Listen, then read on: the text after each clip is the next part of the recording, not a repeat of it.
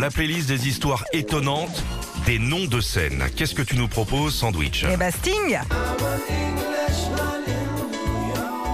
Alors, Eh ouais, en 72, avant de faire partie du groupe Police, Sting, qui s'appelait encore Gordon, joue pour différents groupes. Un soir, Philippe, il porte un pull noir à rayures jaunes sur scène. Là, il y a un collègue qui commence à le surnommer Sting, comme le dard en français. ah, Et euh, bah, ça l'a fait marrer, du coup, il a gardé ce nom-là.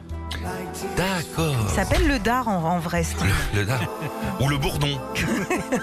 Mais c'est vrai que on nous l'a dit. Enfin, on peut, on se connaît tous là. Oui. Pareil que le dard euh, est costaud quand même.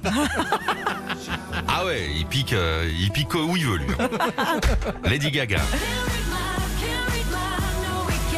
Stéphanie Johan Angelina Germanotta décide de changer de nom à la sortie de sa première chanson Just Dance pour Lady Gaga.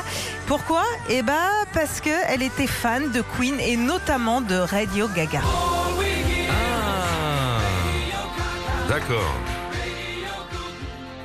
Euh, alors Johnny, hein, Johnny, on sait que c'est pas son vrai nom. En vrai, il s'appelle Michel Sardou, Johnny.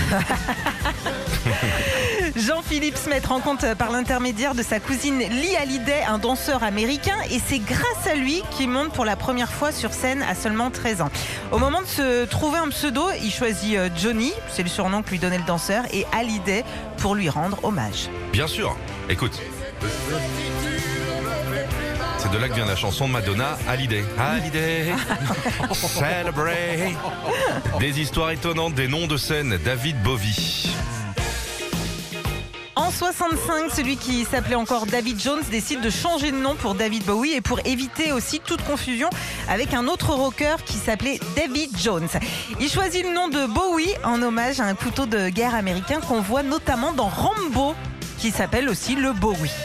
Ah, c'est le nom d'un couteau Eh ouais Retrouvez Philippe et Sandy, 6h-9h sur Nostalgie.